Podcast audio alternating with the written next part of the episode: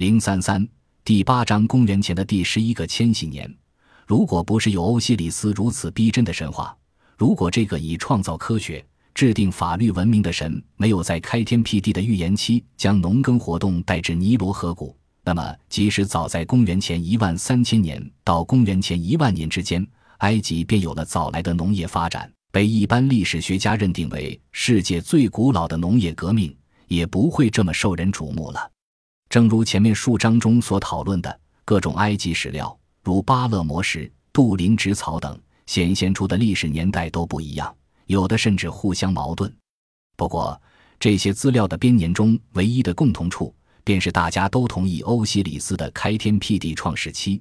也就是神明统治埃及的黄金时代，发生在非常非常久远的年代。另外，所有的资料在极端重视公元前一万一千年这一点上也不谋而合。公元前一万一千年，也就是公元前十一个千禧年前，从岁差运动来看，为狮子座的时代，也是北半球巨大的冰原正在大规模溶解的时候。